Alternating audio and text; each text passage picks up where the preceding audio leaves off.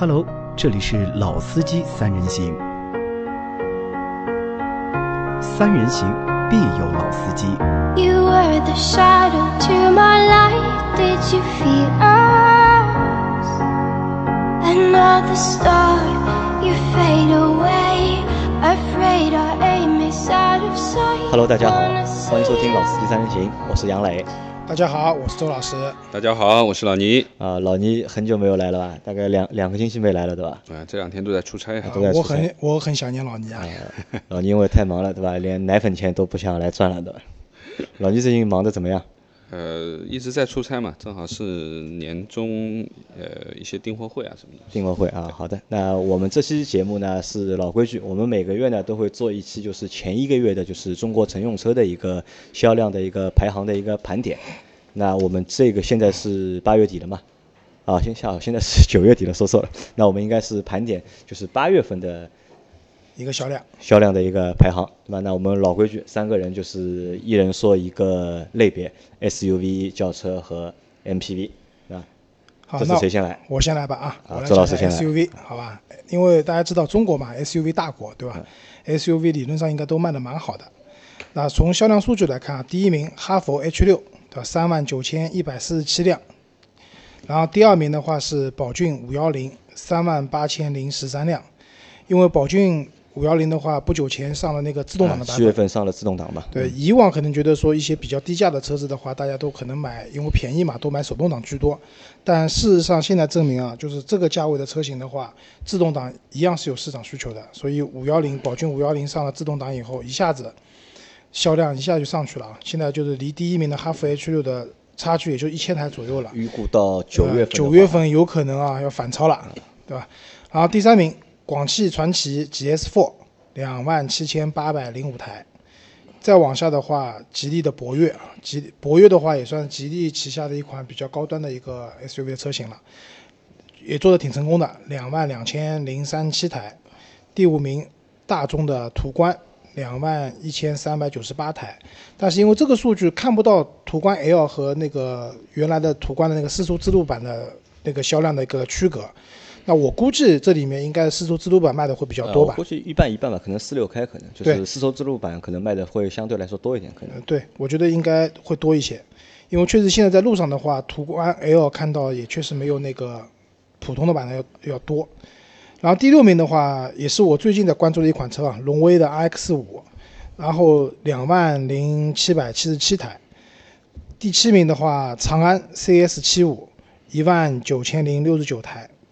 第八名，别克的昂科威，一万八千五百二十台。昂科威有段时间都是将近三万台的了，那最近也下来了啊。我不知道这里面有没有可能昂科威有一部分的销量被那个就是雪佛兰的那个新上的那个探界者、探界者、探界者嗯分掉，因为两台车其实大家知道蛮像的一个平台的嘛。然后第九名的话，本田 CRV 一万七千八百二十六台。那 CRV 的话，七月份上市到现在这个销量的话，其实应该蛮厉害的。呃，对，但是 CRV 就就就这个月，对吧？那召回召回，之前我们也做过节目了。那希望接下来就是说，再买 CRV 的同学们、朋友们的话，这个车耐用性的问题可以解决掉啊。第十名，日产的奇骏一万六千零一台。然后我看了一下前十名的这个销量啊，我发现自主品牌的车型占了六，然后合资品牌的车型的话占了四，六比四的一个概率。那什么？就是说明现在我们自主品牌啊，在这个销量上面确实是有一定的优势了。那可能还是在价格方面，因为有优势嘛。我觉得价格是一方面，另外一方面，你看啊，像吉利的博越啊、广汽的传祺，包括前四名都是自主品牌嘛，哈弗 H 六、宝骏五幺零，其实车子的价格肯定是实惠的。第二个的话，和同等级的车去比的话，它的产品的品质啊，各方面啊，我相信产品力也不都是，不差的，对吧？这个能有这样的销量，肯定长期的市场的口碑的积累啊，这些来的。如果说你的质量没有提升的话，也不会有这样的销量的。所以这方面的话，周老师觉得很很很高兴。啊，自主品牌确实师可以和我们说一下，就是前面是前十名嘛，然后我觉得你到第十一名和二十名也可以给大家报一下，可以。啊，第十一名的话，帝豪 GS 一万三千零五十三台，然后十二名的话是长安的 CS 三五，然后是一万三千零六台，然后再往下的话，十三名的话，东风的风光五八零一万两千五百五十一台；十四名途胜，就现代的途胜啊，一万两千三百五十七台；第十五名的话，奥迪 Q 五，一万两千两百五十五台。这一部分都蛮焦灼的，从第十一名到第十五名，基本上都在一万二到一万三之间。十六名本田的缤智一万两千零三十五台，第十七名的话是长安 CS 五五一万一千四百五十台，第十八名日产的逍客一万一千一百五十五台，十九名本田的 XRV 一万一千零十六台，第二十名哈佛 H 二一万零八十台。啊，这里有个蛮有趣的现象，就是二十名以后的车子，对吧？基本上月销量就不到一万台了。啊，对啊，那我我个人感觉啊，就是在中国，刚才说了一个 SUV 的消费大国，一台 SUV 的车型的话，正常情况就是说它的价位在十，就是就是十万或者到二十万这样的一个区间的一个车型的话，如果月销量上不到一万台啊，那我觉得这个产品可能在销量上就不能算好了。啊，不算一个热销的车型，对吧？对的，不算一个热销车型了。当然，这里面有一个除外，就是我看到有一个，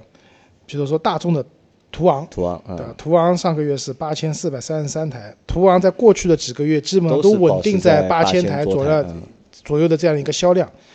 那我觉得就是途昂，因为价格嘛三十多万起，对吧？但是现在路上也确实逐步逐步能看到这个车子了。当然了，买三三零的那个就是说低功率低配的车型的人比较多，我还没怎么看到过那个买 V 六发动机的那款车型的车主。呃，但是说明这个车这么大的一台车，对吧？就是可能前面爆出说它用料不太好啊，什么各方面可能不是特别好的情况下，但是它的销量还在那边的，说明这种大空间的 SUV 在国内七座的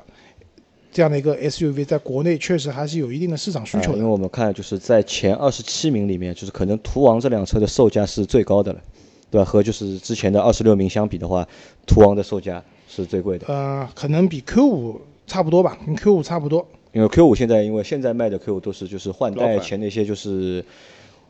清库存嘛，对吧？嗯都是其实都是我们上次老倪去看过嘛，都是在三十二万左右的，就是呃也不能叫清库存，因为说实话，新的这个新 Q 五到底什么时候上，现在还不好说。所以说现在 Q 五还是主力在卖，呃，从销售那边，反正听到的反馈就是说折扣力度很大嘛，因为毕竟 Q 五这个车型已经很久了，啊，很长时间没有换代了。那我们上次去看的，你帮我推荐那个是什么技术型对吧？是技术版的 Plus 版，就技术版的 Plus 版，对对吧？然后是三三十二万好像，对，那已经很优惠了，那从可能这个四十二万到三十二这个价格其实和途昂的一个价格是和途昂低配的那个价格其实是接近的嘛，是嗯，对，那说明什么？就是可能有的人选品牌嘛，但是因为 Q 五的车身尺寸的话，和途昂比其实要差一个等级的，对吧？那我们看一下，就是在之前周老师我们也讨论过，就是前面你说到那辆探界者，啊，探界者，对。探，界者对吧？因为你你一直很关心就是探界者的这个就是销量怎么样，就是从就是数据上面看，探界者的销量好像也不怎么就是不怎么 OK，对吧？是在八月份卖了是只有六千零四十四台，啊，对，因为是这样，为什么关注探界者？因为探界者从上市嘛，那个时候我在广告公司的就一直在做，从预热啊各方面在做，然后就平心而论啊，探界者其实是一台蛮不错的车子，对吧？因为首先它也是一个 global 的车型，它不是说中国特供的，在美国市场确实有探界者这样的一款车，而且已经到第三代车型了，是有一定的底蕴和文化的。而且大家知道，其实雪佛兰在美国的话，其实也是属于那种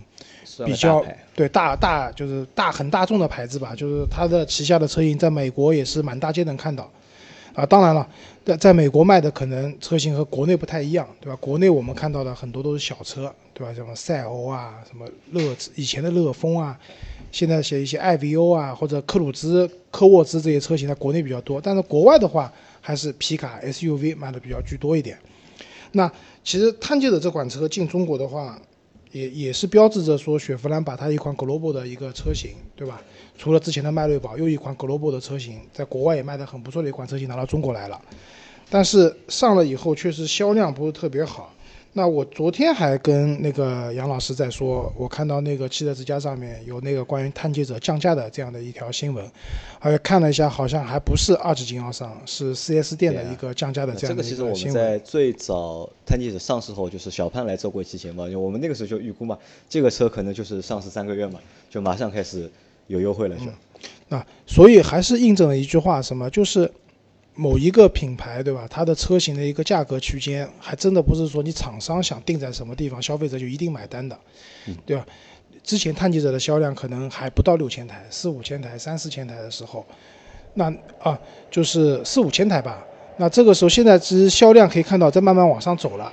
对吧？那我觉得跟它的其实终端有一些优惠也是有关关系的系的，对吧？当你的优惠啊，终端的优惠，这个价格到了一个消费者的认知，比如说对雪佛兰的品牌的认知，说这个车型就是这个价格了，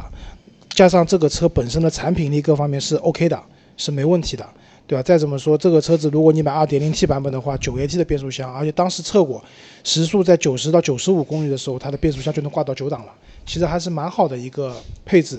对吧？其加上其他一些主动安全啊、被动安全，包括一些科技的配置都有，所以这个车我相信啊，之后的销量会慢慢的上去的。那周老师，我问你一个问题啊，就是你作为之前长期服务于通用吧，对吧？那就是探界者这个车，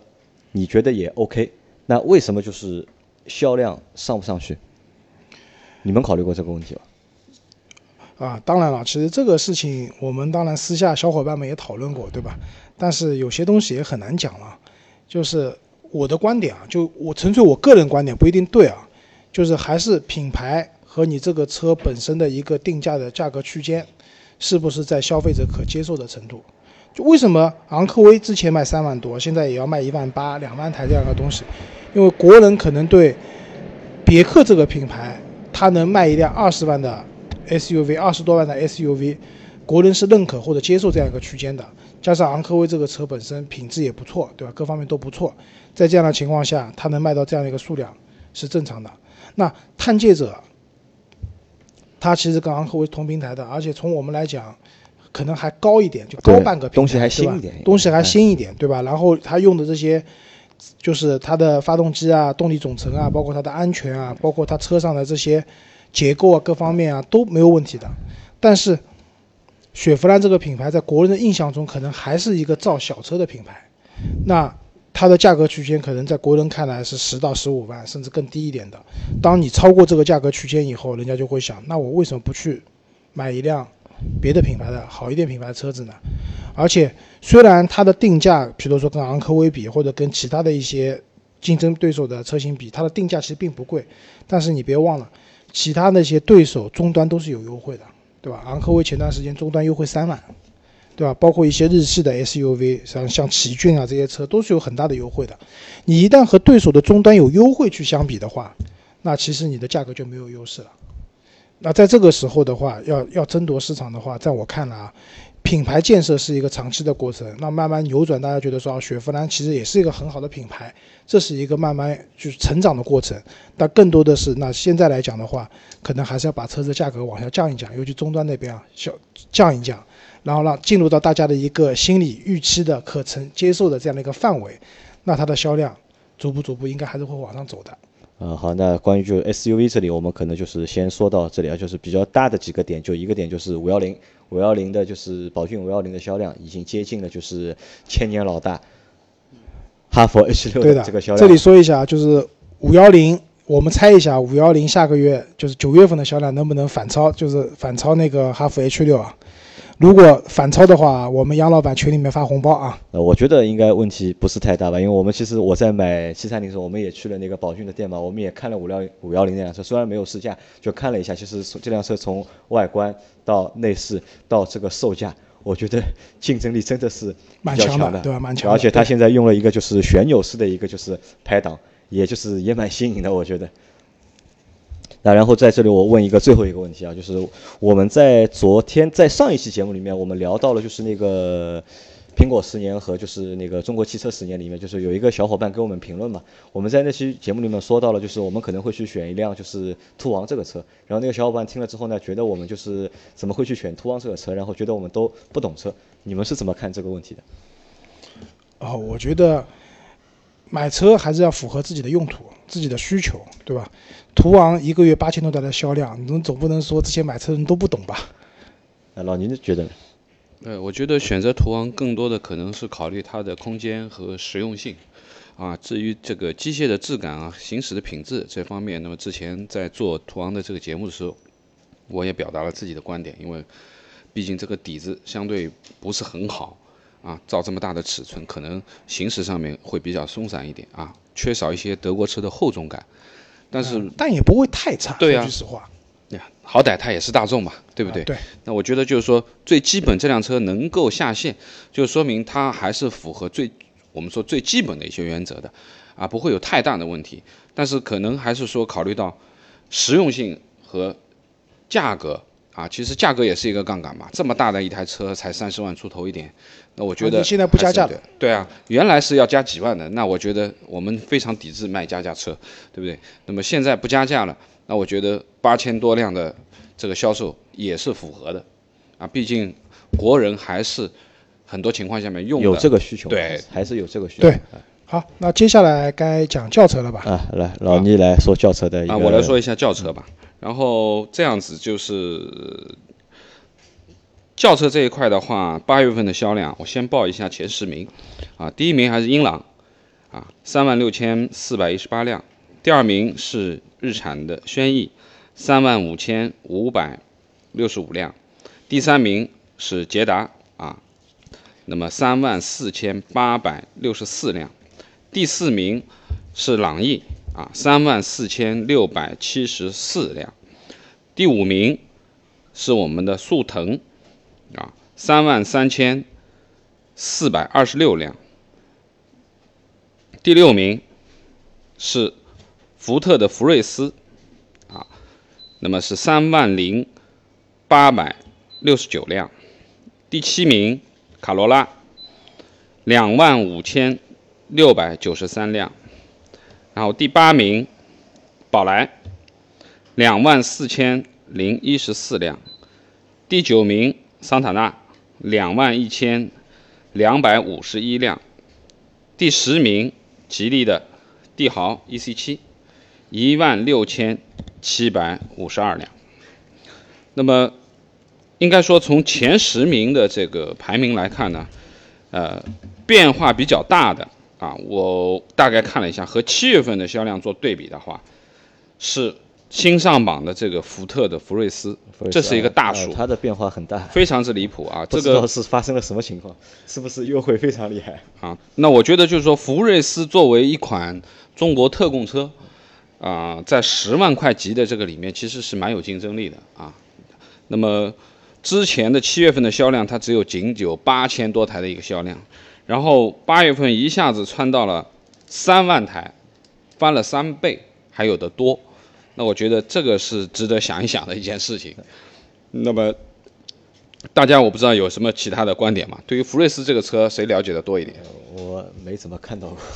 呃，福睿斯是这样，就是之前也有点小接触啊，就是其实这个车呢跟福克斯本质上差不多的，复刻版嘛，啊，对的。但是现在好像感觉福特就是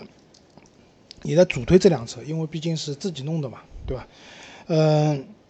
其实车子本身来讲，跟它的价格性价比肯定要比福克斯高一点，对吧？然后空间各方面也要略大一点，所以这个车就是不知道发生什么，从八千多台一下子到三万多台这样的一个销量，确实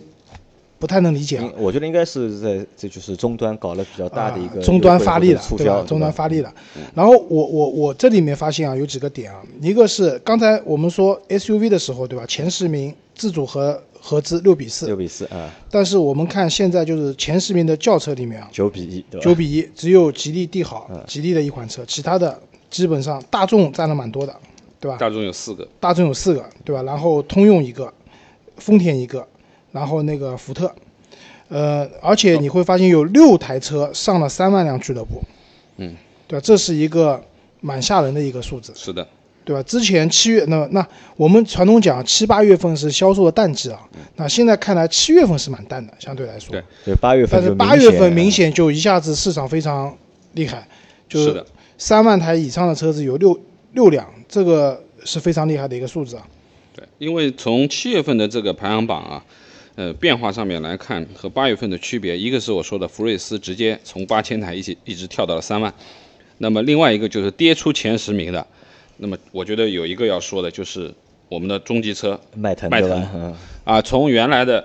一万八千九百多辆的这个销量啊，现在已经排不上前十了，因为其他的人家全部已经都窜到两万三万的这个数了，啊，它就直接就掉下去了，啊，那么这个是一个变化。那么基本上看这个七月份和八月份的对比的话，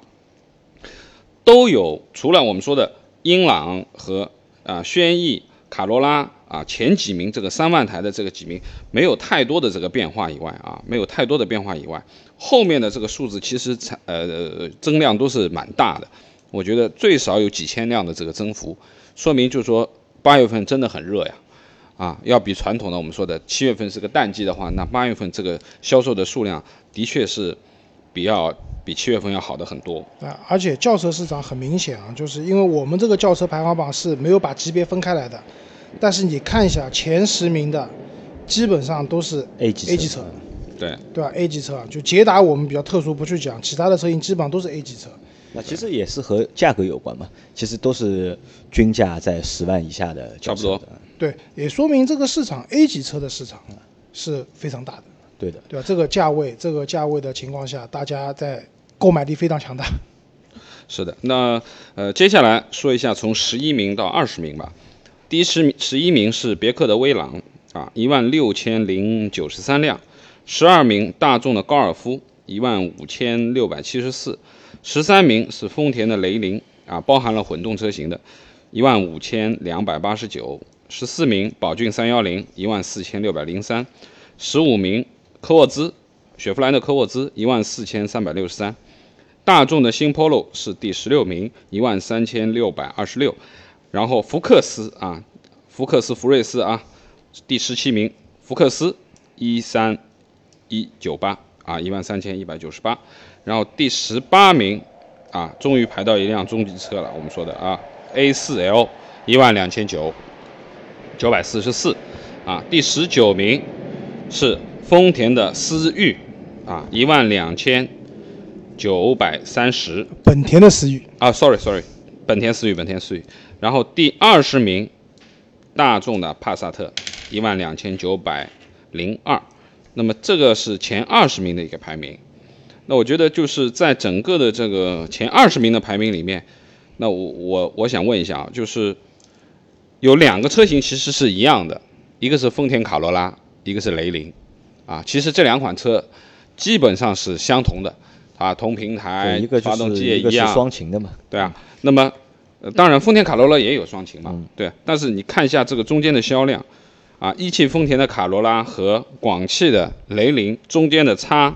有一万台，一个是两万五千的销量，一个是一万五千的销量。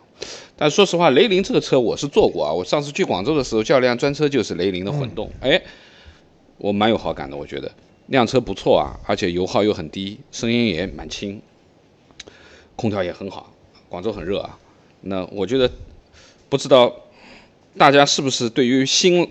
新的这个雷凌这个品牌，可能认知度上面还是稍微弱一点对的，啊。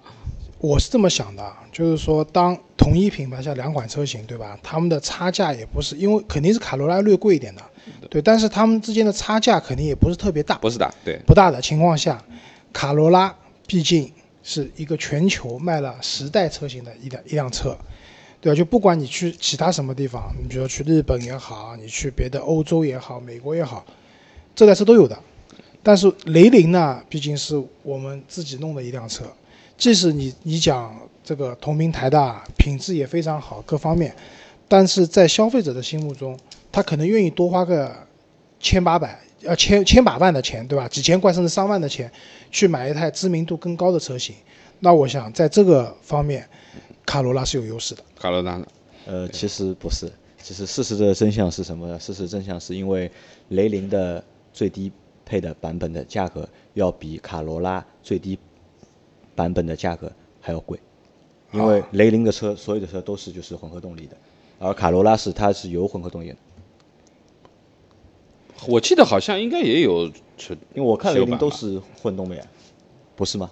不是的，雷凌有普通版本，有普通的有普通版本，啊这个是杨老师弄错了啊。那个是我搞错了就是雷凌是有，就是雷凌和卡罗拉都有双擎的那个混动版本，也有普通的非混动的版本的，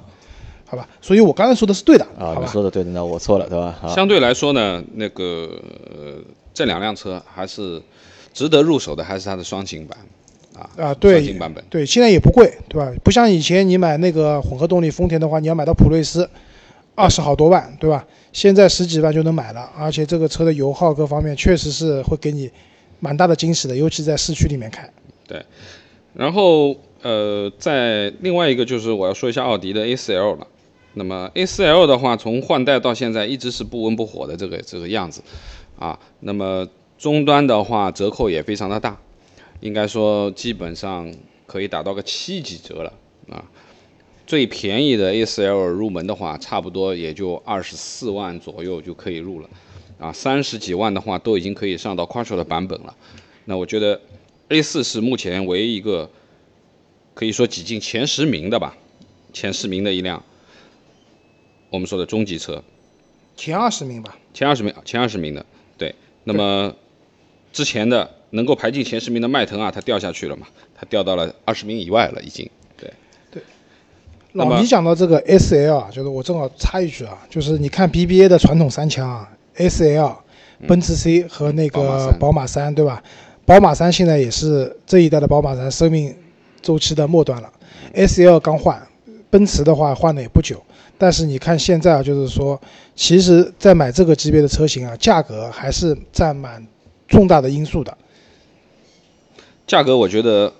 就是综上看的话，其实价格还是最终决定吧。价格是百分之九十的，就是决定确销量的一个东西啊。我的确，的确，对对对，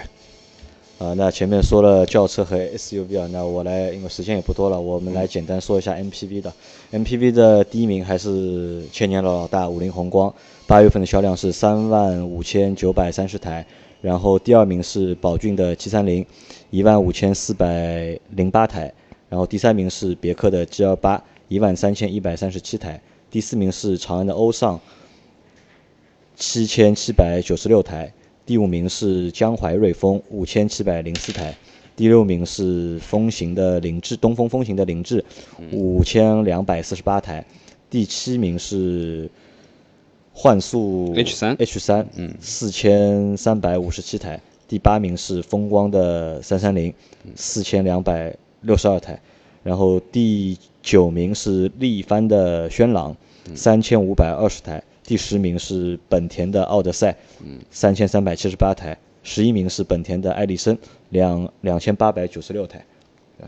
那其实就是在 S MPV 的变化里面，其实并不大，然后量也是没有起来，对吧？还是按照就是和七月份的那个格局是差不多的。对，就是我觉得啊 MPV 市场和轿车和 SUV 比的话，确实相对来说还是比较小的一个市场。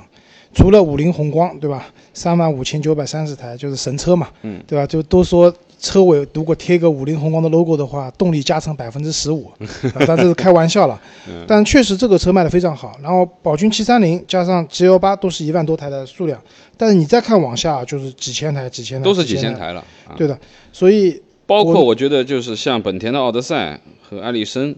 啊，应该说其实奥德赛之前也是卖的蛮好的一辆车，但是现在也也沦落到，贵啊，奥德赛和艾力绅其实都蛮贵的。